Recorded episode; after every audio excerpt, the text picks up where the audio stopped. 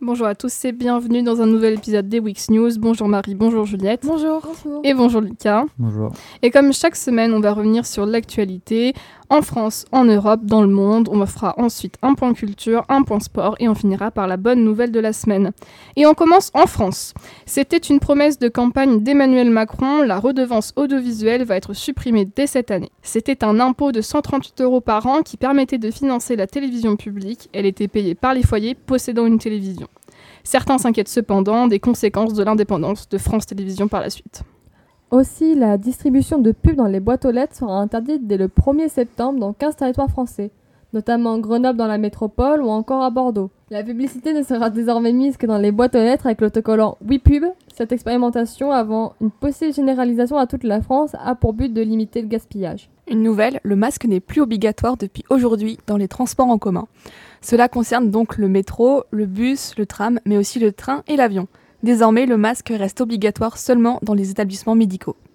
Alors que le journaliste militant de gauche Taha Bouaf a retiré sa candidature aux législatives la semaine dernière, en raison d'attaques personnelles contre lui, euh, il est désormais accusé par trois personnes de harcèlement sexuel et de violence sexuelle. Ces personnes n'ont pas donc porté plainte, mais elles ont témoigné au sein du parti La France Insoumise, qui a lancé une enquête interne. Euh, D'un autre côté, donc Éric Zemmour a annoncé sa candidature pour les élections législatives dans la quatrième circonscription du Var, donc autour de la ville de Saint-Tropez. Puis maintenant, en Europe, l'Union européenne a fait un pas de plus vers l'interdiction de la vente de voitures neuves à essence et diesel en Europe pour 2030. En effet, cette loi a été votée en commission et devrait être adoptée en juin par le Parlement. Cependant, les marques européennes pourraient continuer à produire des véhicules essence et diesel neufs pour ensuite les vendre dans d'autres régions du monde. Maintenant, on va arriver dans le monde avec des violences qui ont éclaté à Jérusalem avant les obstacles, avant les obsèques de la journaliste, je m'excuse si j'écorche le nom, Shiren Abu Akleh, tuée mercredi dernier lors d'un reportage en Cisjordanie alors que le cercueil sortait de l'hôpital. La police israélienne, qui est accusée de l'avoir tuée, a attaqué plusieurs Palestiniens qui brandissaient des drapeaux. La Corée du Nord a annoncé une propagation dans tout le pays du coronavirus ainsi qu'un premier mort après avoir admis la semaine dernière la détection d'un premier cas. Le dirigeant nord-coréen Kim Jong-un est apparu pour la première fois à la télévision portant un masque. Les 25 millions d'habitants du pays ne sont pas vaccinés et les personnes habitant en ville sont strictement confinées, tandis que les frontières sont encore ouvertes avec la Chine pour tout ce qui est à faire. Le milliardaire Elon Musk a annoncé la suspension de son achat de Twitter pour 44 milliards de dollars. Euh, il souhaite d'abord vérifier euh, le nombre de faux comptes et de spam, mais il assure euh, être toujours favorable à l'acquisition. Cependant, donc, euh, ce revirement de situation a fait s'effondrer le cours de Twitter de 10% après cette annonce. Une collaboration internationale de scientifiques a réussi à obtenir une image de l'énorme trou noir au centre de notre galaxie, donc la Voie lactée. Cette historique, c'est historique pardon, car c'est la première fois que l'on arrive à prouver son existence par une image et c'est également une prouesse scientifique majeure car un trou noir n'émet pas de lumière. Maintenant, la culture. La ville de Paris a inauguré sa première statue de femme noire la semaine dernière. Elle représente Rosaline, connue sous le nom de Mulatresse Solitude, et une Guadeloupéenne engagée dans la lutte contre l'esclavage rétablie par Napoléon en 1802. Elle a été arrêtée enceinte et pendue après avoir accouché. Sur les 300 statues riches à Paris, seulement 40 représentent des femmes. La marque Converse a dévoilé une nouvelle collection de chaussures en collaboration avec Pokémon, composée de 4 modèles inspirés de Pokémon emblématiques comme Pikachu, Evoli, Dracofeu ou encore Mewtwo. Pokémon et Converse avaient déjà collaboré en 2021 à l'occasion des 25 ans de la franchise Pokémon.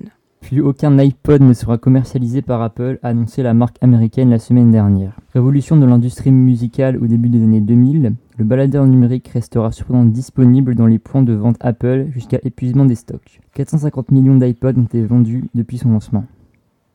Les mots NFT, wokisme, grossophobie ou encore invisibilisation ont fait leur entrée dans le dictionnaire Larousse 2023.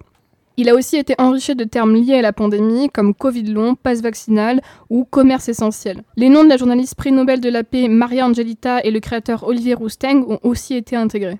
Maintenant, pour le sport, euh, l'état de santé de l'Espagnol Rafael Nadal inquiète. À quelques jours du début du Roland Garros à Paris, éliminé dès la huitième de finale euh, du tournoi de Rome en fin de semaine dernière, il a terminé la rencontre en souffrance à cause de son pied gauche qui le fait souffrir depuis plusieurs années. Sa participation au tournoi du Grand Chelem semble compromise. C'est une première victoire de la saison pour le Français Arnaud Desmar. Il s'est imposé au sprint mercredi dernier lors de la cinquième étape du Tour d'Italie. C'est la sixième fois qu'il remporte une course sur le giron. Quant à l'espagnol Juan Pedro Lopez, il conserve le maillot de leader du général. Une coureuse de 46 ans a couru 104 marathons en 104 jours. Shaki Un Boruesma, amputée d'une jambe à la suite d'un cancer des os, s'est lancé le défi de battre le record du plus grand nombre de marathons consécutifs qui était de 95. C'est désormais chose faite, elle n'attend plus que la certification par le célèbre Guinness World Records. Et on finit avec la Ligue de football professionnelle qui lance pour la quatrième saison consécutive une campagne de lutte contre l'homophobie. Pour la fin de la saison des équipes de Ligue 1 et de Ligue 2, ils porteront des maillots floqués aux couleurs de drapeau LGBT. Les maillots seront ensuite mis aux enchères au profit d'associations engagées dans cette lutte. Et pour finir, la bonne nouvelle de la semaine, comme chaque semaine, la société américaine Mattel a lancé le 12 mai la première Barbie équipée de prothèses auditives et le premier Ken atteint de vitiligo, une maladie de la peau. Le but est d'offrir une gamme de poupées plus diversifiée. La marque avait déjà sorti de nombreux modèles très différents de l'image classique de Barbie, la femme blanche, blonde, mince et valide. Et nous vous remercions et on vous dit normalement la semaine prochaine. Merci. Merci.